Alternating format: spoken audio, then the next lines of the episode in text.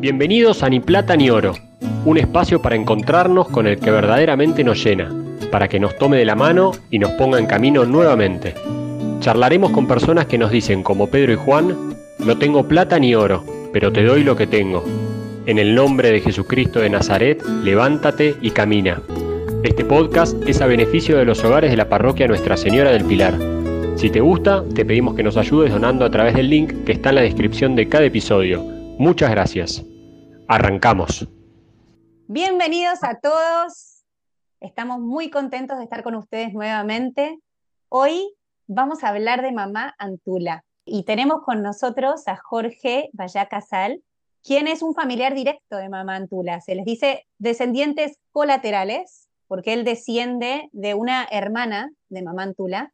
Y bueno, él es arquitecto paisajista, tiene dos hijos, ahora parte del Ministerio de Sanación y Liberación de la Renovación Carismática Católica, muy involucrado en la diócesis de San Isidro, es miembro, presidente del Instituto Histórico Municipal de San Isidro, de otras sociedades, escribió libros, enseñó, bueno, un invitado de lujo, pero también lo tenemos hoy porque él es muy devoto de Mamantula, además de ser pariente o un poco por ahí por eso ya nos va a contar, y Jorge, hoy es un poco que nos cuentes tu historia y también la de Mamantula, quien yo te cuento personalmente, he escuchado Mamantula, Mamantula, Mamantula, Mamantula un montón y no tenía ni idea de quién era.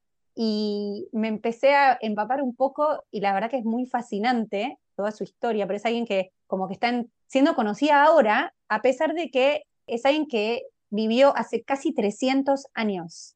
Así que bueno, un poco para contarle a quienes nos escuchan que quizás como yo no tenía ni idea, pero bueno, es alguien que es beata, fue declarada beata por el Papa Francisco en el 2016, de Santiago del Estero, y bueno, ya nos va a contar un poco Jorge, pero primero que nada darte la bienvenida.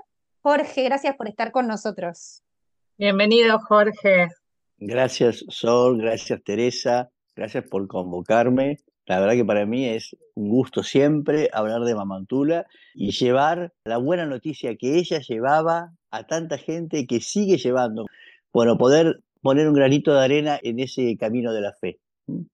Yo como Tere tampoco conocía la, historia de Mamantula. Creo que mucha gente que, que nos va a escuchar no la conoce, así que está buenísimo. Qué bueno. Jorge, nos encantaría que nos cuentes un poco de tu historia de fe y cómo fuiste conociendo a Mamantula.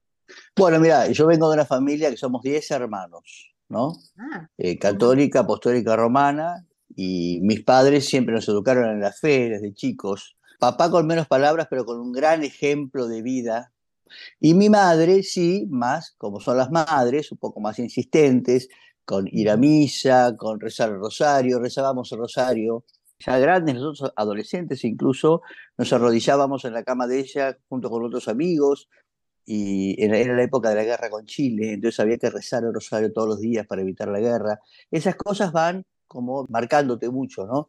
Después del chico, bueno, también estuve en el movimiento de Schenstadt, también participé un poco del Opus Dei, fui como pasando por distintos lugares, ¿no? La acción católica, siempre actividad parroquial, y, bueno, después bueno, me puse de novio, mi, novia también, participábamos muchísimo. Y cuando tuvimos hijos, después de, de muchos años, porque nosotros estuvimos 13 años esperando tener hijos, ¿no? 13 años, ¿sí? Perdió, perdió mi mujer unos embarazos hasta que al final decidimos el camino de la adopción, que es un camino pero, lleno de felicidades y alegrías, y adoptamos dos, dos chiquitos de bebés y también los, los educamos en la fe. Pero ¿qué pasa con el ser humano? Somos muy difíciles y a veces las crisis de la vida, las, las heridas que venimos trayendo por ser humanos, nos hacen tambaclear y caer, y nos hacen bueno, caer en la fe, y nos hacen eh, que nuestros proyectos humanos cambien, ¿no? Bueno, finalmente eso, como, como le puede pasar a cualquier persona, me pasó a mí también, tuve una crisis laboral muy grande, tuve una crisis matrimonial muy grande, me terminé separando, divorciando de, de, mi ex mujer.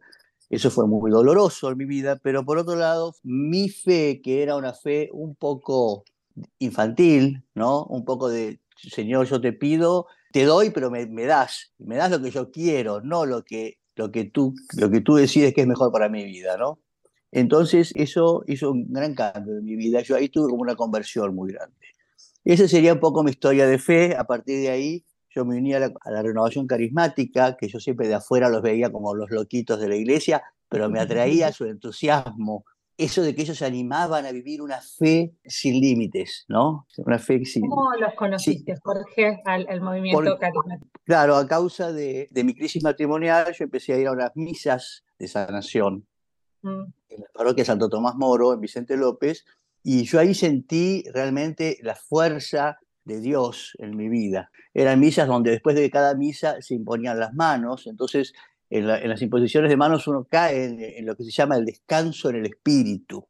Es una sensación muy bonita de sentirse amado por Dios, más allá de las miserias y de las cosas que no podemos cambiar en nuestra vida y de los ideales que teníamos para vivir y que de repente se cayeron como un castillo de, cartas. Y bueno, pese a eso, el Señor nos ama y espera nuestra conversión y espera nuestra fidelidad, ¿no? Yo sentí eso muy fuertemente y me empecé a confesar con un sacerdote de esa parroquia que se llama el padre Jorge Luis Harktop, el asesor de la renovación carismática en San Isidro. Y él me, dijo, Jorge, vos tenés, tenés un carisma, digamos, de, la renovación, vos, vos podrías ser muy bueno, ya era mi director espiritual en ese momento. Entonces yo no podía tapar mis oídos ante, ante un consejo de un director espiritual. Y medio como con, viste, dudando, empecé a ir a un grupo y es el día de hoy que es mi, mi alimentación espiritual que yo necesito semanalmente y a su vez otros de, de mi grupo lo necesitan, o sea que nos alimentamos mutuamente. ¿no? La renovación carismática, para la gente que no conoce, el Papa dice que no es un movimiento, sino es una corriente de gracia, porque es como una corriente que alimenta distintos lugares de la iglesia, distintos ámbitos y espiritualidades, ¿no? Es más que un movimiento. Y, es, Jorge, perdón, para los que no, no conocemos tanto de la renovación carismática, es como que a veces uno se lo imagina como que todos cantando, música, bailando, no sé, así, moviendo los brazos. ¿Es, eso o nada que ver? Mira, te lo voy a responder. El Papa Francisco, cuando lo invitaron a las primeras reuniones de, renovación carismática que se hacían en el Luna Park, antes de que él sea Papa, él dijo que esto es una escuela de samba, porque los veía a todos bailar y alabar. Pero ¿qué pasa? Dice el Salmo en la Biblia, Dios habita en la alabanza de su pueblo. Entonces, ¿por qué alabamos? Para que Dios baje, descienda, el Espíritu Santo venga a nuestro, a nuestro ser. Entonces, en nuestros grupos de oración hay una fuerte alabanza. Pero la alabanza, un momento baja, hay canciones del Espíritu Santo. Yo soy ministro de música, así que llevo mi guitarra y el Señor te va mm. marcando en qué momento bajas. Y después de las canciones del Espíritu Santo que son suaves y con ojos cerrados, ya todo el mundo queda en una paz que no hay que ni decir una palabra, ya todos entramos en lo que es la contemplación. El carismático es un, es un gran contemplativo, porque lo mm. que buscamos es que el Espíritu Santo sea nuestra guía, ¿no? Y no nosotros mismos, ni un fundador, ni un santo. No, no, no, es el Espíritu Santo. Así que los carismáticos de afuera se ven loquitos, pero de adentro son gente sumamente dócil al Espíritu Santo, de niños que nos dejamos guiar pero bueno, es un carisma que no todos los, Dios lo llama a eso. Entonces, claro, eh, claro. E, es así también el secreto, hay que estar donde Dios te llame. Me fui un poco por las ramas, en medio de todo esto está Mamantula, ¿no? Contanos, contanos, siempre la conociste, pero ¿cuándo empezaste a, interesarte más por ella y, qué fue, bueno, que nos cuentes un poco de su vida también y, y qué ves vos en ella? Bueno, mira, cuando éramos chicos, y en esa familia tan grande, mis abuelos nos reunían en su casa todos los domingos con todos los primos. Uno de los recuerdos más lindos que tengo en mi vida son de eso. Y es más, el día de hoy yo con todos mis primos son como hermanos directamente. Y esta abuela, María Eugenia Carranza Casares, de Valle Casal, mamá le decíamos, nos contaba todo de su familia, porque los Carranza son historiadores. Entonces, por ejemplo, el Museo Histórico Nacional de Buenos Aires lo fundó un tío bisabuelo mío llamado Carranza. Mi bisabuelo también era historiador. Mis otros tíos bisabuelos, eran, tíos tatarabuelos, todos les gustaba la historia y escribían. Descendíamos de San Martín por los Escalada, porque también son, somos Escalada. Entonces, ah. todas las tradiciones en la familia siempre estaban. Y dentro de todos esos próceres y esa cosa linda que uno dice, bueno, me siento argentino, qué bárbaro, estaba esta figura, ¿no? Que le decíamos la Beata. Y mi mm. abuelo nos contaba siempre, ¿no? Porque entonces la Beata vino caminando de Santiago del Estero.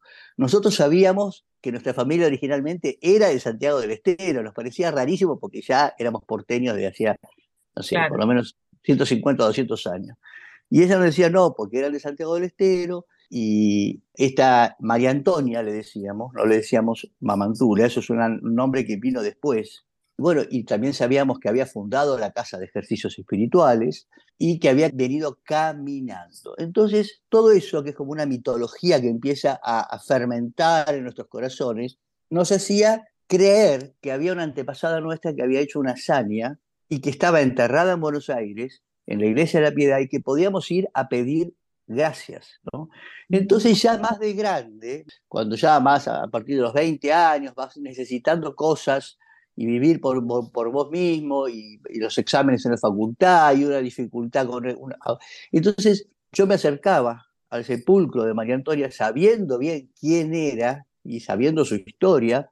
Incluso yo a los 10 años la conocí un poquito más porque otro mío, tío tatarabuelo mío, había escrito un libro sobre la historia de la familia y en ese, en ese libro él le había puesto un cuadro de ella, un retrato, y eh, puso dos o tres palabras. Entonces eso me hizo a mí como, ah, viene por acá, es por esta rama. Yo soy genealogista también, ¿no? Entonces, imagínate, yo escribí la genealogía de muchas familias.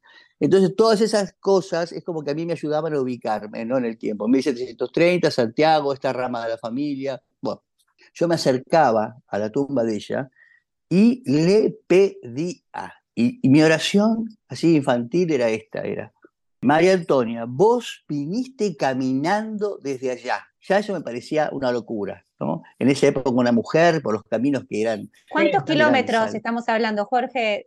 Sí, de Santiago. Son como... No, mira, ella caminó en total 5.000 kilómetros. De Santiago son menos, son mucho menos. Quiero, quiero, decir, igual vamos a escuchar más de su vida después, pero quiero decir esto que está diciendo Jorge, es muy impresionante, porque ella caminó, caminó por La Rioja, Salta, Jujuy, Santiago del Estero, Catamarca, Tucumán, Córdoba y desde allá hasta Buenos Aires, todo a pie y descalza. Así dice. y pidiendo limosna. O sea. Yo pienso que ella se, ella se presentaba descalza en los lugares, ¿no? Por ejemplo, cuando iba a ver al virrey, iba descalza. Por ahí en el camino habrá usado unas chancletas o una, una algo, porque si no, pobre mujer. Pero bueno, más allá de eso fue la caminata. Y yo le decía, vos hiciste esto. ¿Entendés? Y estás acá y estás en proceso, porque era un diálogo, ¿no? Estás en proceso de eh, beatificación. Entonces, por favor, ayúdame, vos que tenés mi sangre, un poco yo negociaba también, ¿entendés? Tenía esa parte, un poco, vos, que, vos que, estás, que estás ahí arriba, y que, y que sabés quién soy yo, porque yo decía a tu hermana, ayúdame con esto. Entonces, y así mi hermano, mis primos, todos a veces nos contábamos, no, estuve en ese punto, estuve, fui a la piedad, viste, bueno. Así que... ¿Te respondía? Eh, sí, claro que me respondía, muchísimo me respondía. Y yo podía, podía darme cuenta, viste. Yo, yo, sentía la paz en el corazón después de, la oración, ¿no? que esa era la respuesta más importante, ¿no? más allá de lo que se cumpla o no lo que mi deseo carnal le pedía. ¿no? Y bueno, y todo fue sucediendo así hasta que en el año 2016 el Papa Francisco decide reconocer, la Junta Médica, digamos, reconoce el milagro por el cual había sido iniciado el proceso en el año 1905 muchísimos años antes, es como que no pasó nada, no pasó años, nada por años de años de años. Hubo como un olvido de eso y tuvo muchas causas ese olvido. Yo iba a la piedad y al lado del sepulcro había un cuadrito, viste, con esos papeles que se ponen amarillos a, lo largo del tiempo, ya era como marrón el papel, en donde estaba eh, impreso el decreto del inicio de la causa. Y yo leía el decreto y decía, acá dice 1904 o 1905. ¿Cuándo será el día que reconozcan este milagro? Necesitamos una santa argentina. También era un poco como un orgullo mío patrio, ¿no? Tenemos que tener una santa. Nosotros no tuvimos santos durante muchos años hasta que apareció San Héctor Valdivieso Sáenz, que es un santo mitad español, mitad argentino, podemos decir, ¿no? Y entonces yo, yo rezaba también, ¿eh? yo rezaba, la Argentina necesita un santo, ¿no? Necesitamos un santo, una santa, y Mamantula tenía todas las condiciones. Pero bueno, fue olvidado su proceso por, por la providencia de Dios hasta que en 2016 el Papa decidió aprobar, digamos, lo que los médicos dijeron que el milagro daba las características sobrenaturales como para ser considerado una curación sobrenatural. ¿Cómo fue el milagro ese? Bueno, ella dejó una sucesora, murió ella en 1799, pero 105 años después, que fue en 1904, una de sus sucesoras, Rosa Vanina, tuvo una infección generalizada en su cuerpo. Mm. En esa época no existía la penicilina y los médicos la llamaron a las compañeras, hermanas, y dijeron, miren, no tiene arreglo, ya esto hay que esperar la muerte. Entonces se pusieron a, pedirle a Mamantura el milagro. Así con fe, con fe, digamos, de carbonero, como se decía antes. Y la mujer en 24 horas revirtió su caso. Y los médicos dijeron, pero esto no, no tiene explicación, porque estaba todo, todo comprometido, la infección. A partir de ahí juntaron las pruebas y fue Monseñor Escurra, un sacerdote que hizo mucho por Mamantula, el que inició toda la causa en Vaticano. Y, pero bueno. Y, y ahora estamos, o sea, ha habido otro, otro milagro que está en estudio, porque se necesita otro milagro más para de ser beata a ser declarada santa. Y sé que, Exactamente. eso está, y que fue por un ACB. Eh, sí, hay, un, hay un milagro que está en este momento siendo estudiado por la Junta de Médicos del Vaticano. Yo, desde desde mi postura, digamos, de, descendiente de mamadura, no puedo contarles mucho del milagro. Me encantaría contar, pero la iglesia nos pide reserva eh, para esperar que los médicos dictaminen sobre este caso.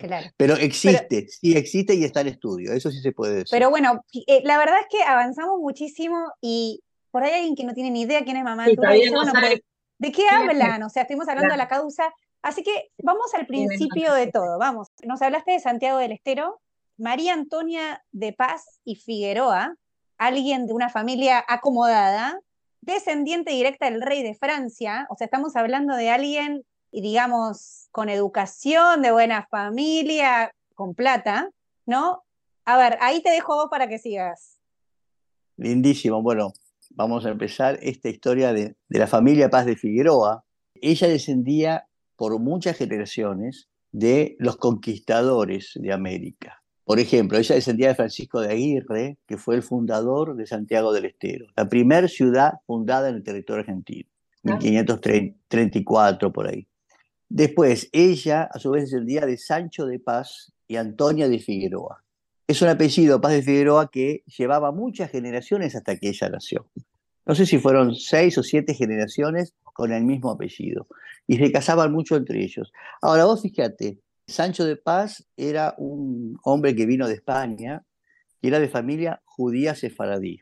Y se dedicaban a ser los contadores de los reyes en ese momento, ¿no? Los Paz, esta familia Paz.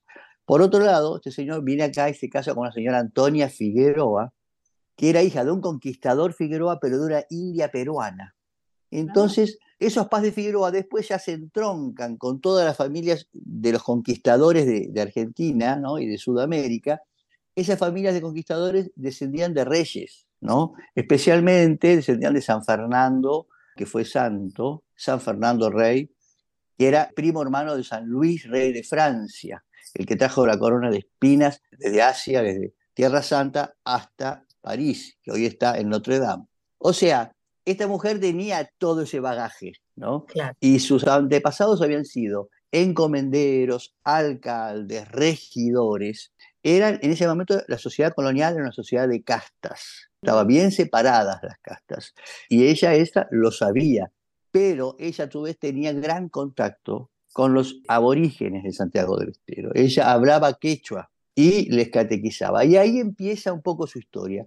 Como mujer noble, ella tenía dos destinos solamente. Ella nació en 1730. En el siglo XVIII, una mujer estaba destinada a casarse con el pretendiente que el padre le eligiera por conveniencia o a entrar en un convento. Eran las únicas dos posibilidades. Recordemos que en Santiago del Estero y en todo nuestro territorio habían venido los jesuitas como una de las grandes órdenes para justamente la difusión del Evangelio y la construcción también de la cultura y de la y un poco de la conquista, ¿no? Habían venido los mercedarios, habían venido los franciscanos, los dominicos, los jesuitas. Los jesuitas ya en 1730 en Santiago del Estero eran realmente una potencia. ¿no? Imaginémonos que ellos habían venido en 1580 y pico también, habían pasado ya, viste, casi 200 años y ya estaban las misiones guaraníticas construidas, ya estaban las iglesias de Córdoba construidas, ya tenía 100 años la Universidad Jesuítica de Córdoba, era una institución. Y ella, ella decide entonces no casarse como sus hermanas, ¿no? que entre ellas es una tata, tatarabuela mía, ni tampoco entrar en un convento. Ella decide seguir siendo laica, y esto es importante. Mamadura es una laica, como soy yo, como, como, es, eh, como sos vos, Sol, y como es Teresita. Y Jorge, pero es un poco revolucionario. que ella decida como cortar, además sobre todo de por dónde viene, la familia en la que viene, decide, no me caso ni me hago monja. Era, o sea, tenía como un espíritu un poco rebelde, o, cómo, fue, cómo fue recibido eso en la familia. ¿Qué edad tendría en esa época? Bueno, esa decisión ella la tomó a los 15 años, que es el momento en donde las mujeres se casaban y cambiaban de estado. O sea, una vez que las niñas se desarrollaban, el padre ya la ponía a venta, por decirlo de alguna manera, a disponibilidad del, mejor pretendiente.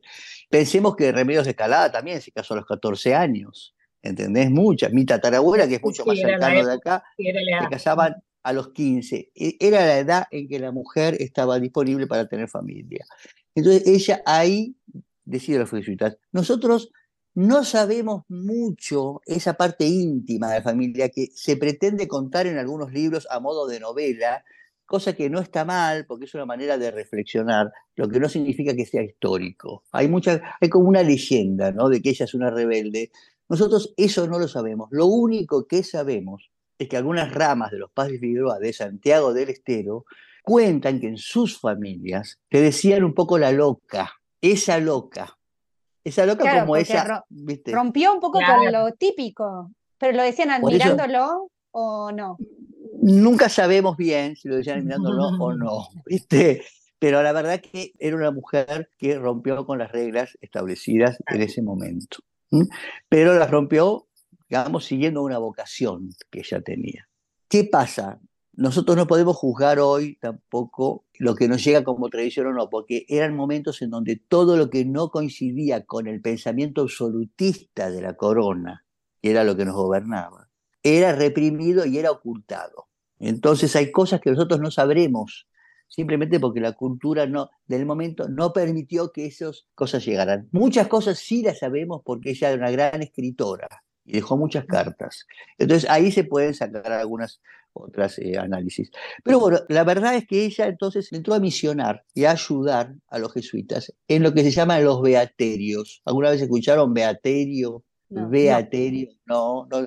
Bueno, el beaterio, sin embargo, es una institución de la época medieval que ya tenía arraigo acá en la tierra americana y la familia de la madre de ella tenía beaterios, que eran lugares en donde se juntaban las beatas pero no beata en el sentido de que la iglesia declaró beata porque cumplió el milagro, no. Beata se decía a las mujeres que no eran casadas, no estaban en un convento, eran solteras, o sea, y estaban dedicadas a la evangelización. Eran como o sea que había varias mujeres que hacían lo mismo que María Antonia, digamos. Ahí está la, muy bueno son lo que decís vos. No era, ella no estaba sola en esto. Mm. Ella se unió a un beaterio. Igual ellas se vestían, digamos, con hábito, ¿o no? O sea, yo la veo a Mamá Antula en las imágenes y sé que está vestida con un hábito negro, que es el hábito como de los jesuitas, digamos, como que lo sacó la idea de ahí, sin ser monja. Pero las beatas se vestían también como monjas. Mira, por lo pronto no se vestían con la ropa que se vestían las damas, se vestían con una ropa con sayales, se ponían como sayales, eh, ropa pobre, ¿no? Se tapaban siempre, viste, el, rostro y la cabeza como signo de, virginidad, eran vírgenes, salvo las viudas, que también había muchas viudas que después podían entrar a beatas. Hacían votos. Mira, e, esa parte técnica no sé si existía como un voto como puede ser una monja profesa, pero sí ella se declara hermana profesa de la compañía de Jesús. Eso, ella se declara con esas palabras, o sea que ahí implica un voto. Y vos fíjate, los jesuitas nunca tuvieron monjas, nunca tuvieron rama femenina. Es una orden militar mm. hecha justamente por varones. Pero ella, en realidad, estaba tan identificada con la espiritualidad, que es acá donde lo importante, lo que tenemos que hablar, la espiritualidad de San Ignacio de Loyola, que ella se declara hermana profesa de la compañía de Jesús. Bueno, y la espiritualidad de San Ignacio me gustaría ahora hacer entrar en este tema. ¿Qué son los jesuitas? ¿no? ¿Por qué ella se sintió tan atraída por los jesuitas? Los jesuitas es esta orden fundada por San Ignacio de Loyola, que vino a América y estuvo en todo el mundo, llegó a la China, ¿no? Cuando, nada, cuando Europa no entraba en China, entró a San Francisco Javier. Bueno, los jesuitas tienen la espiritualidad de San Ignacio de Loyola, que es la espiritualidad de los retiros ignacianos. Los retiros ignacianos fue una inspiración que tuvo San Ignacio en la cueva de Manresa, en donde, según dice la tradición, la Virgen le dictó lo que tenía que hacer para que estos retiros él pudiera darlos a la gente común y la gente, nosotros, podamos descubrir la voluntad de Dios en nuestra vida, descubrir qué quiere Dios en mi vida. Para eso son 10 días de encerrarte en un lugar, comer bien, descansar bien, recibir buenas prédicas y especialmente sacramentos. Es básicamente eso. Mamantura, desde los 15 años hasta 1767, que los jesuitas fueron expulsados de toda la corona española, o sea, hasta los 37 años, durante 22 años, Mamantura ayudó a los jesuitas a organizar estos retiros. Para eso había que hacer la comida, hacer las camas, limpiar, organizar el altar, llamar a los sacerdotes, coordinar quién va a dar cada prédica, quién va a dar la misa, organizar la exposición del Santísimo Sacramento. Ellas, eso hacían las beatas. Pensa que ella, en ese ámbito de cultura y de espiritualidad, ha crecido mucho en su espíritu y también en su, en su interior, porque ella aprendió a, a escribir cuando las mujeres no tenían derecho a la educación. Nadie pensaba que la mujer tenía que escribir. No, las mujeres no escribían. Pongo dos casos. La mujer de Pueyrredón, que era de una familia riquísima en Buenos Aires, en 1800, cuando se casó, firmó con una X. Y Pueyrredón mismo, Juan Martín de Pueyrredón, le enseñó a escribir. Ella tenía 14 y Juan Martín tenía bastantes más, ¿no? Pero bueno, ella a los 14 años, Juan Martín le enseñó a escribir. O sea, estamos hablando de 100 años antes, imagínate lo que era, y en Santiago del Estero. Y sin embargo, Mamantula, en ese contacto con los jesuitas, aprendió a escribir. Y eso fue una gran mm. fuente de información y fue una gran fuente de difusión y de espiritualidad. Ella ayudó durante 22 años a los jesuitas, pero un día, un 10 de agosto de 1767, viene un carro a llevarse a todos los jesuitas de Santiago del Estero. Y los jesuitas tenían que dejar su convento, que estaba donde ahora está la iglesia y el convento de Santo Domingo en Santiago del Estero ciudad, dejar como estaba tal cual, porque el rey había dispuesto que solamente tenían que irse con lo opuesto. No podían llevarse mm. nada, ni un misal, ni nada. Un, horror. O sea, sabemos que esto fue por cuestión de envidias, ¿no? En, en, España, del rey de España, que quería quedarse con todas las riquezas que, había, que tenían los jesuitas alrededor del, del mundo y que desaparecieran y decretó, chau, no pueden estar en territorio y disolvió esto que, fue una, era una obra impresionante y me imagino lo que habrá sido, bueno, para los jesuitas que se tuvieron que ir, pero también para alguien como Mamá Antula, que sabía, digamos, que era lo, lo que hacía que la gente rezara o que, que era como lo que se conocía en ese momento para vivir la espiritualidad y de repente que se vayan. Exacto, que se vayan de la noche a la mañana. Fue terrible. Imagínate, los jesuitas hicieron nuestra América. Vos vas a cualquier lugar de, Argentina y hay algo jesuítico. Lo que es antiguo es jesuítico. Es innegable la influencia que tenían y el poder que tenían. Y el rey, Carlos III, que era de la dinastía borbónica, tenía cierto derecho en hacer lo que hizo, porque se le escapaban de las manos los recursos que manejaban los jesuitas, y eso iba en contra de su propio poder. Entonces, bueno, podemos juzgarlo hoy diciendo, gracias a la expulsión de los jesuitas, tenemos hoy a Mamantula. Eso es un discernimiento muy lindo que lo dijo un día Susana Saguier Elía, una de nuestras descendientes y grupos de familia, dijo, no podemos culparlo a Carlos III, porque gracias a él la tenemos a, Mamantura. Y es muy lindo ver cómo Dios obra más allá de las equivocaciones y de los errores de los hombres. ¿no? La expulsión de los jesuitas trajo mucha miseria en la Argentina, en el territorio americano, llamémosle, o sudamericano de ese momento. Pensemos que todavía no éramos virreinato del Río de la Plata, dependíamos de Perú en esa época, 1767. Diez años después, el rey decretó hacer un virreinato en nuestro territorio. Y eso trajo mucha miseria porque quedaron abandonadas las estancias, las misiones, las universidades, las parroquias. Eran 400 religiosos que atendían a todo esto, que de un día para otro se fueron a Europa encarcelados. En esa noche, Namantura cuenta que uno de sus amigos sacerdotes se sacó su capa negra, los jesuitas tenían una capa negra que los identificaba, siempre su hábito negro, y se la colocó en, sus espaldas. Y ella se quedó pensando, ¿qué significa esto? Y acá viene el discernimiento, que es otra palabra muy característica de la espiritualidad ignaciana. Los ejercicios de San Ignacio nos enseñan a discernir, separar para elegir.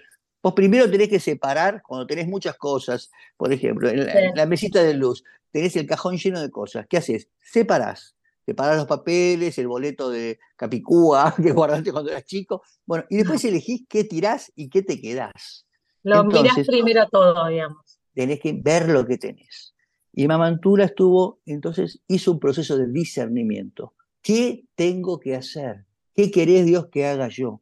Dicen que rezó un año entero y el Señor no le contestaba, no le contestaba. Y ella decía, tengo que seguir atendiendo a, los indios, tengo que hacer la catequesis, tengo que ayudar a los pobres, como se hacían también los jesuitas. Bueno, el Señor no decía, no decía. Y un día ella, orando en un lugar muy especial, la celda capilla del convento de San Francisco, que fue levantada por las mismas manos de San Francisco Solano, ¿no? Y que San Francisco Solano vivió en esa celda ella orando ahí entendió que Dios le pedía una sola cosa, que no se pierda la espiritualidad de los ejercicios ignacianos. Propague los ejercicios ignacianos. Ese fue lo que ella discernió. Inmediatamente, ¿qué hizo? Fue a pedir permiso, porque si ella iba a hacer una obra relativa a San Ignacio de Loyola, que es jesuítica, y los jesuitas estaban prohibidos por la corona, ella no podía estar en contra totalmente de una orden. Entonces fue a hablar con el obispo de la región, que se llamaba Córdoba del Tucumán, todo el norte argentino, y este obispo residía en Jujuy y ella fue caminando por el Camino Real, que era el único camino que existía entre Lima y Buenos Aires, para sacar la plata de Lima por el puerto de Buenos Aires y para entrar mercaderías por Buenos Aires hasta Lima es un camino de muchísimos kilómetros, imagínate, que atraviesa muchas cosas. Ella lo tomó, llegó a Jujuy y el obispo le dijo, mire, pese a que los jesuitas estén expulsados, usted puede continuar los ejercicios porque es un bien para toda la iglesia. Y ella, imagínate, ahí mismo en Jujuy empezó a organizar ejercicios. ¿Cómo los organizaba? Pedía limosna, no cobraba nada de plata a nadie privilegiaba siempre a los campesinos y a los pobres, pero llamaba también a los nobles porque eran los que los iban a, iban a sustentar iban a apoyar, ¿no? Y le fue bien, se entusiasmó en esos pocos días que estuvo Jujuy, entonces decidió bajar por el camino real a Salta. Cuando fue a Salta, propuso hacer ejercicios, pidió permiso también, digamos, a los sacerdotes de ahí. Ella iba con su autorización del obispo de toda la región, recordemos eso. Y organizó, y ella escribe, yo en Salta organicé los ejercicios y dejé encargada a una niña de Toranzos, con el apellido de la, mujer, también una mujer, confió en sus hermanos, imagínate, no, no se quedó ella con toda la misión, ¿entendés? Ella confió. Y así como confió en la niña de Toranzos, después también deja escrito en quién confió en Tucumán, por ejemplo, ¿no? Mm. Y siempre dejaba a mujeres encargadas. No necesariamente serían beatas porque si dice niña de Toranzo, se ve que era una mujer ya casadera, ¿no? Me gusta que sabe delegar, sí. ¿no? Tiene como que no se cree que esto es solo de ella, es solo misión de ella, lo tengo que hacer. Como que, que tiene la visión de delegar. no es fácil de la, No, no es nada fácil, se, requiere primero autoridad, porque tenés que saber en quién delegas. Y se requiere también sentido de comunidad, de formar entre todos la fuerza, no yo solo, ¿no? Conexión, ¿no? Conexión con otras mujeres. Empatía. Mm. Sí. Tengo una mm. pregunta, ¿estos retiros estaban destinados a hombres solos en esa época o también mujeres? A hombres y mujeres. Y bueno, ella entonces cuando vio que Jujuy prendió, que en Salta aprendió, volvió a Santiago hizo muchos ejercicios en distintas ciudades que hay entre Santiago y Silípica. Ella vivió en Silípica, que es un pueblo muy chiquito que hay al sur de Santiago del Estero, al sur de la ciudad de Santiago. Entre todos esos pueblos, ella continuó, continuó con sus primas. Tiene una, tenía una prima, una señora Ramona Ruiz, tenía otras beatas que la acompañaban. La gente, como estaba extrañando a los jesuitas, necesitó mucho esa asistencia espiritual. Y de ahí entonces decidió, bueno, voy a Tucumán. Tucumán, una ciudad muy importante también. En Tucumán dio los ejercicios y dejó a una prima de ella, Josefa Paz de Figueroa de Arauz, y la dejó encargada. Esta señora es después la abuela de Juan Bautista Alberdi. Mirá lo que son las, cosas, ¿no? Y los Paz de Figueroa son esa familia un poco así patricia que siempre tiene un, emparentada con el poder, ¿no? Porque la madre de Roca, General Roca, también era Paz de Figueroa. Entonces, eso hace también que se genera como una familia un poco espiritual y una familia sanguínea. Ella en Tucumán los hizo, bajó a, Catamarca. En Catamarca dejó cartas diciendo, también hice los ejercicios espirituales en la iglesia de San Francisco, pone con, hasta el nombre de los sacerdotes que le ayudaron, y terminó en La Rioja, que es el punto más, eh, digamos, oeste que tomó del país, y en La Rioja dio ejercicios también. Jorge, acá te quería parar un segundito porque hay algo que a mí me impresionó y también para preguntarte si es verdad, ¿no? Algo que me llama la atención de Mamá Antula es que no era ella la que daba los ejercicios. Ella era la que hacía posible que se dieran los ejercicios, la que invitaba a que se dieran los ejercicios, la que buscaba que hubiera comida, la que buscara que hubiera dónde dormir, la que buscaba el sacerdote, la que, como la que estaba detrás organizando todo, pero no la que directamente los daba a mí me habla mucho de, de las personas que logran que otros hagan, eh, el de ser instrumento para que otro actúe, el de abrir puertas pero sin ser el protagonista. ¿Es, ¿Es así un poco o no? Mira, es tan así como lo decís vos que ella se sacó su apellido, Patricio Paz de Figueroa, no lo usó nunca más y se puso un apellido que es de San José. Ella era muy devota de San José. Y fíjate cómo San José es esa persona que permite que Jesús crezca, que hace todo lo posible para que Jesús se desarrolle, para que la Virgen María sea la madre del Salvador, y después cuando cumple su misión se retira y se muere. Y no sabemos nada de la vida de San José. ¿No? Y bueno, ella eligió a San José con esa humildad y ese, y ese digamos, vocación de servicio. Ella era una gran gran devota de San José, gran y en sus cartas escribe cosas muy lindas. Así que se confirmaría un poco eso que decís vos con este modelo de, ser, de servicio y de humildad, ¿no? Pero qué bueno que a la vez, desde la humildad, conseguía que todos estos sacerdotes se sumaran, ¿no? Era algo organizado por una mujer. Tenía, convocatoria, tenía, o sea, no, cualquiera, o sea, yo trato de organizar un evento, no viene nadie. Y conseguías que estos sacerdotes, que en esa época la mujer no tenía ni voz ni voto para nada, podía mover tantas cosas, ¿no? Desde su lugar. Sí, yo pienso que eso era su fuerte oración, ¿no? O sea, ella no lo conseguía por sí misma, ella pasaba largas horas en el Santísimo Sacramento. Ella pide en cartas que los, los, el párroco de la zona le permita exponer el Santísimo Sacramento en la parroquia del lugar de los ejercicios o en la misma casa donde ella hacía los ejercicios, para que los fieles tengan ese momento cara a cara con Jesús. Mm. Algo que nos parece tan moderno ahora, porque ahora, eh, viste, la, la, adoración al Santísimo Sacramento se ha puesto, a Dios gracias, se ha puesto muy popular. En ese momento también lo era. En ese momento era, era realmente algo importante y ella lo veía, ella era muy eucarística. Muy bien. Entonces es su oración y los dones carismáticos que el Señor le dio, que después vamos a hablar de todos los dones que ella tuvo sobrenaturales, eran a causa de su oración. El Espíritu Santo, claramente. Se ve que, que tenía carisma, o sea, que sabía cómo convencer, o no sé si era, digamos, no sé si tendría que ver como por dónde había nacido, que sabía a dónde dirigirse, cómo hablar con la gente, pero, pero claro, se necesitaba poder persuadir a muchísima gente para, para que participen y para que te dejen hacerlo. Bueno, y ahora te voy a contar que no, no le fue tan fácil, porque ella en ese camino después fue a Córdoba. Córdoba era la ciudad más culta de todo el territorio. Tenía universidades desde hacía 100 años, había una sociedad de castas muy, muy diferenciada. No le permitían a los esclavos vestirse igual que a los amos. Imagínate qué duro era, ¿no? Y ella llegó, siendo santiagueña, pobre, vestida a la pienta, a esta sociedad tan pacata, digo yo, ¿no? Que era Córdoba. Y eh, empezó a hacer los ejercicios y toda la sociedad se rindió a los ejercicios. Prendió muy bien, se le abrieron muchas puertas y ahí conoció al hermano del Deán Funes y a Deán Funes también, se llamaba Ambrosio Funes, que la convenció de que tenía que bajar a Buenos Aires, que era la ciudad más pecadora del, del lugar porque era el puerto, ¿no?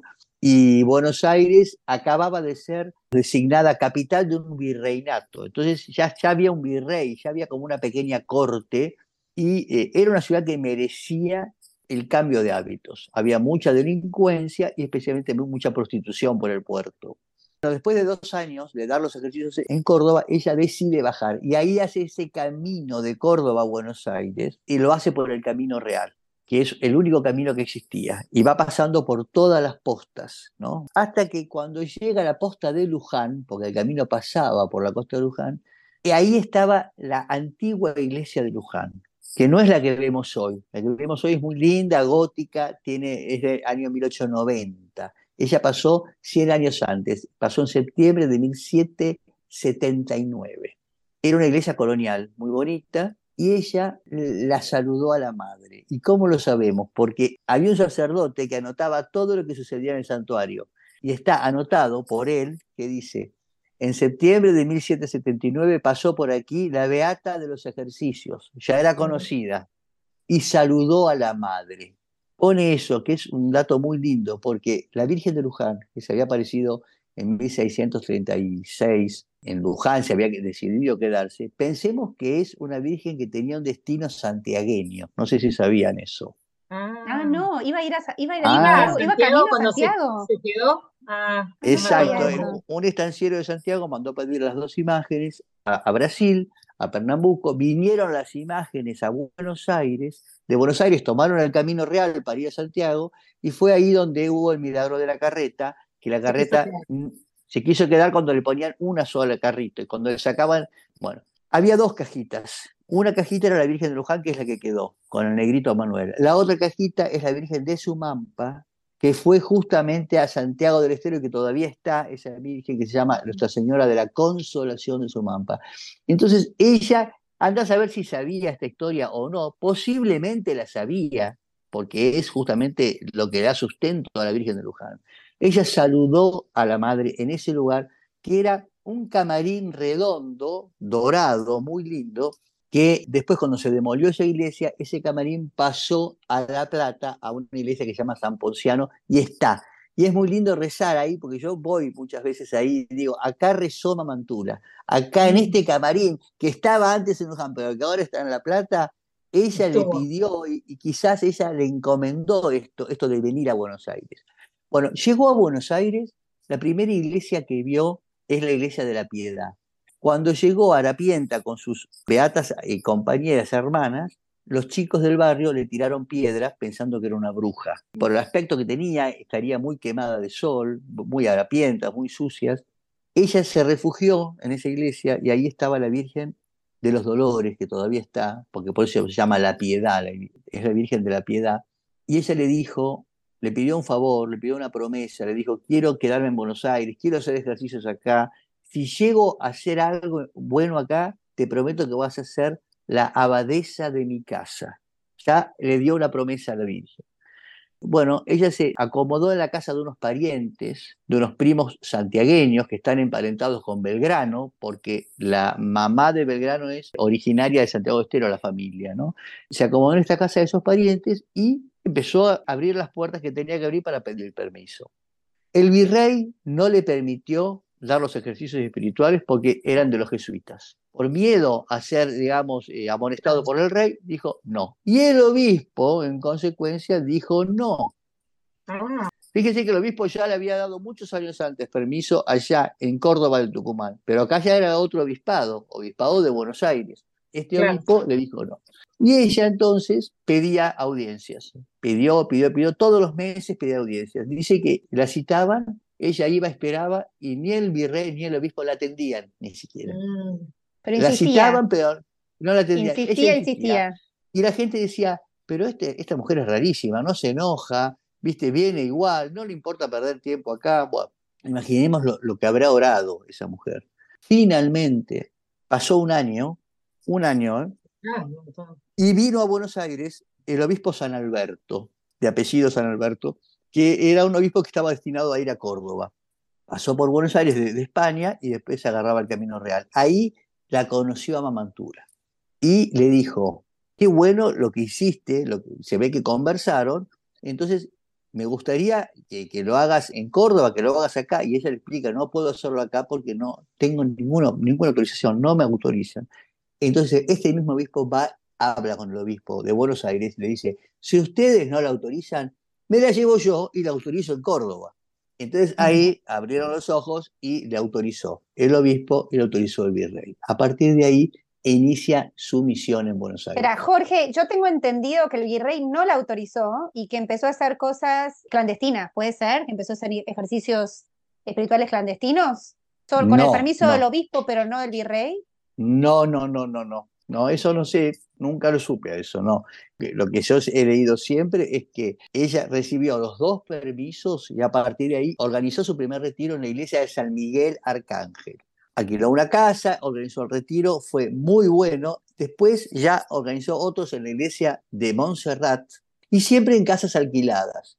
Ahora llegó un momento en que ella tuvo un sueño que fue, quiero que haya un solo lugar en donde se sirva nada más que para dar retiros y que sea por toda la vida, por toda la eternidad.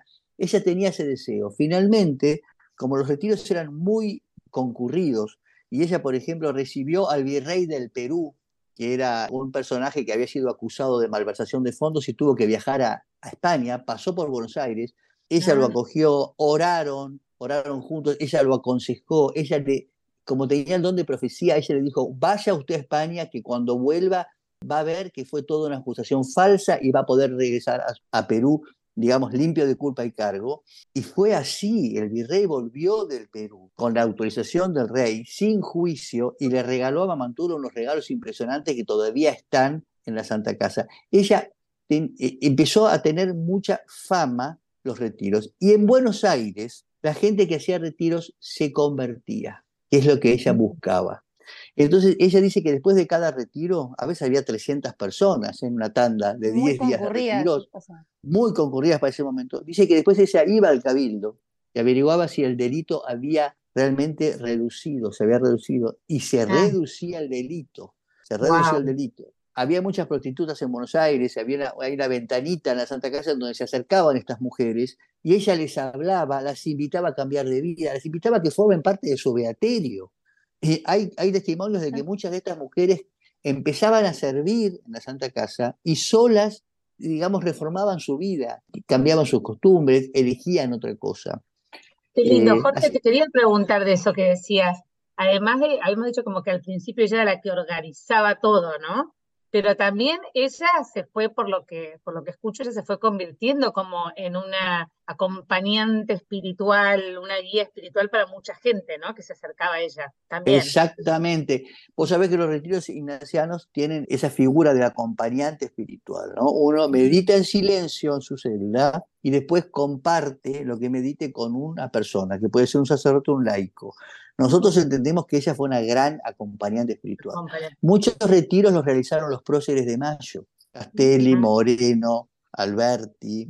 Saavedra, que fue como el presidente de la primera junta, Saavedra fue el administrador de la casa de ejercicios que ella fundó. Miguel de Ascuénaga también. O Imagínate ahora poder convencer a todos. los gobernantes de que vayan a hacer un retiro espiritual. ¿Y qué pasaría si, si lo hicieran, no? Sí, sí, sí, sí, sí. es inimaginable, inimaginable. Dios quiera que algún día lo sea, pero hay teorías que dicen que ella, con su pensamiento jesuítico, dicen que los jesuitas tenían una, una idea que era el posibilismo, que era que todo se podía, con solamente desearlo y pensarlo, las cosas imposibles podían ser, ser posibles. Dicen que ella con esa, ese pensamiento jesuítico influyó en los próceres de Mayo para realizar algo imposible como era independizarnos y, generar un gobierno patrio independiente de España, independiente de, lo que era el pensamiento monárquico absoluto que estaba acá en el virreinato. Por eso, estos próceres que estuvieron en la Santa Casa recibieron la influencia espiritual ¿no? de los jesuitas a través de Mamantula. Imaginemos que el padre de Alberti y la madre de Alberti, que fue uno de, los, de las primeras juntas, un sacerdote que fue miembro de la primera junta, donaron una parte de terreno de lo que es hoy la Santa Casa. Y después otra gente donó hasta llegar a una manzana. Y ella comenzó a construir esa casa que todavía está, que es Monumento Histórico Nacional y es un lugar donde hubo muchos santos. Jorge, y esto me hace acordar un poco, hicimos un podcast acerca del cura brochero, ¿no? Que yo creo que el cura brochero, que es mucho, mucho posterior, a Mamá Tula, conocía estas historias y sabía lo que había sido la conversión de tanta gente a través de los ejercicios espirituales y lo bien que hacían, que por eso quería él hacer una casa de ejercicios espirituales, que fue que lo hizo tras la sierra, que, bueno, y, que, quiere saber más que escuche ese podcast, ¿no? Pero lo que es también esta línea que atraviesa a estas dos grandes figuras, grandes santos argentinos, ¿no? Exacto, de hecho el cura Brochero vino a Buenos Aires, habitó en la Santa Casa, y mm. entendió cómo funcionaba. ¿no? Y acá viene lo interesante, Mamantula deja la Santa Casa con sus ocho patios, muere en la Santa Casa un 7 de marzo de 1799 y deja una sucesora, una laica. Y esta Santa Casa sigue funcionando. Muchos gobiernos la quisieron demoler, la quisieron incendiar, la quisieron ¿viste? anular y no pudieron. Rivadavia, hizo la gran reforma eclesiástica, anuló todas las órdenes religiosas del país, estamos hablando de 1822. Ah. Rivadavia quiso anular la Santa Casa y quiso quedarse para el Estado argentino con la Santa Casa. Recordemos que era una teoría que vino de Francia, en donde todos los bienes eclesiásticos no pertenecían más a la iglesia, sino pertenecían al gobierno. Fíjate cómo Notre Dame de París, cuando fue incendiada, está siendo restaurada por el mismo gobierno de Francia. ¿Por qué? Porque es propiedad del gobierno, no es propiedad de la iglesia. Esas ideas revolucionarias de Francia vinieron a Argentina en Rivadavia. Rivadavia quiso quedarse con Santa Casa y cuando firmaba el decreto ponía la pluma en, el tintero y se le manchaba la hoja. Lo hizo una vez, lo hizo otra vez con otro decreto para quedarse con Santa Casa. A la tercera vez le pasó lo mismo y dijo, no, entendió que había algo sobrenatural.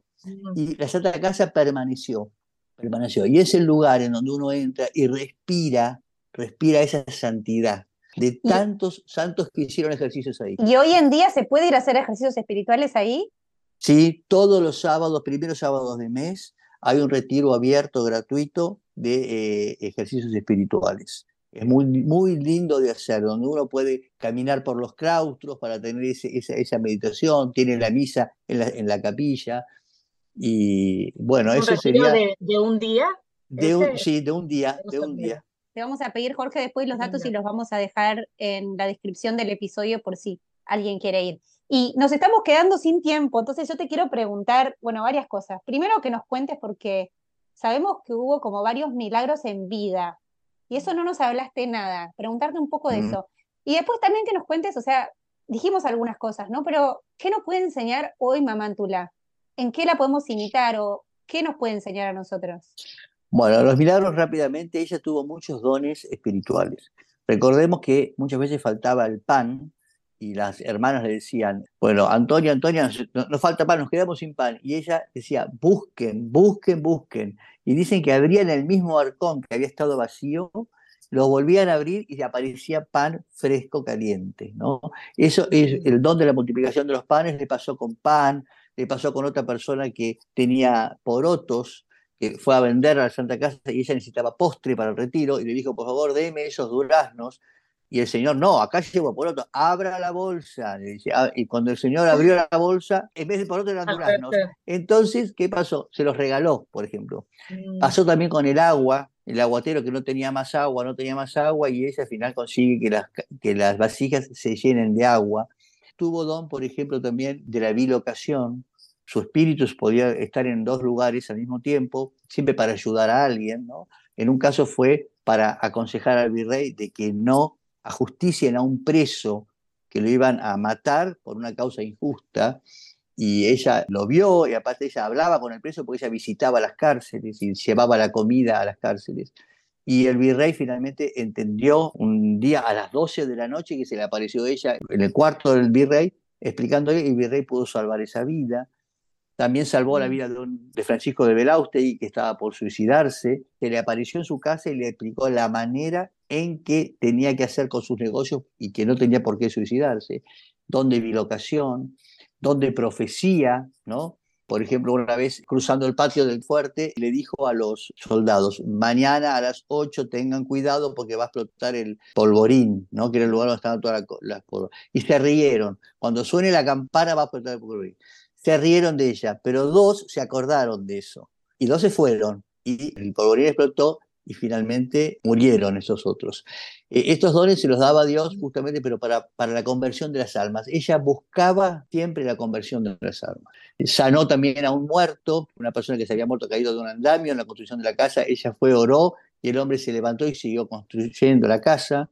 Hubo muchos prodigios de este tipo, pero lo importante es los milagros que hace hoy, ¿no? Que hace hoy. y son muchísimos. Nosotros tenemos un, Facebook en donde curaciones de cáncer, por ejemplo, ¿no? Curaciones de depresión, en donde la gente pone que le pide a Mamantura y que Mamantura le ayuda. Yo recibo muchos de estos testimonios y la mayoría de la gente me dice, ella me llamó.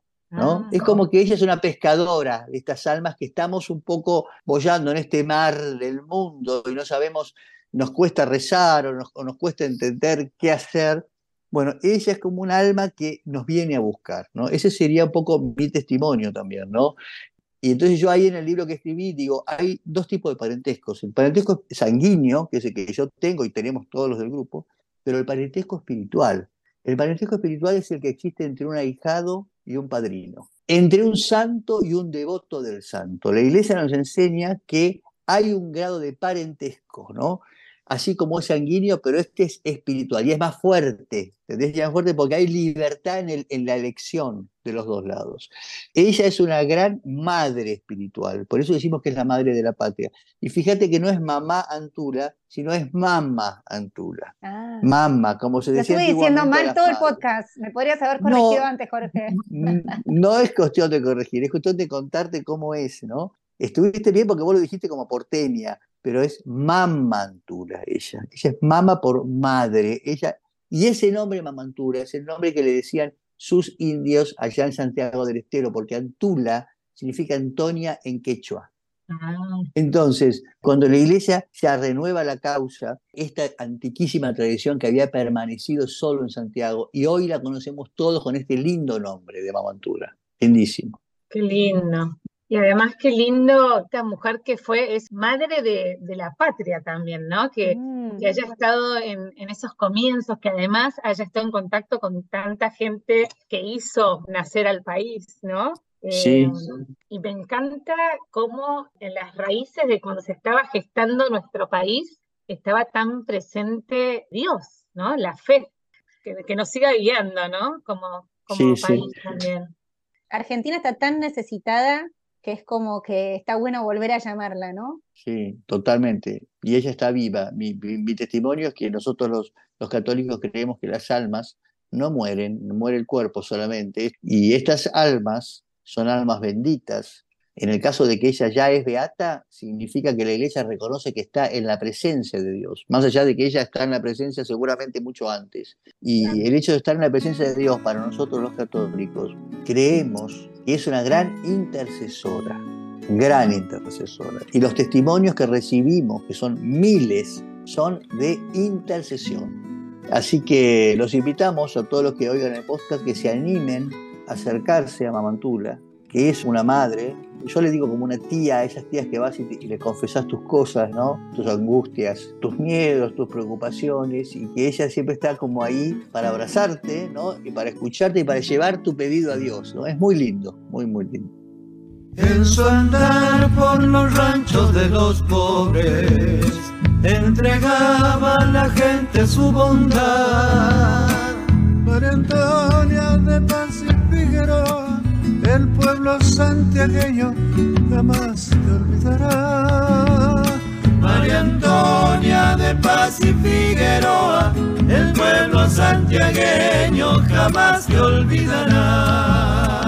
Con sotana negra los caminos, sin cansancio te vieron trajinar. Con el rostro de Jesús como una guía, quisiera de tu mano por siempre caminar.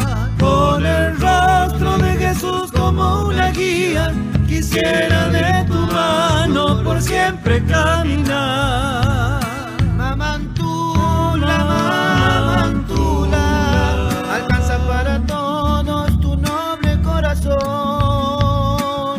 Mamantula, querida mamantula, el pueblo que te quiere te brinda su oración. Mamantula, querida mamantula, el pueblo que te quiere te canta su canción.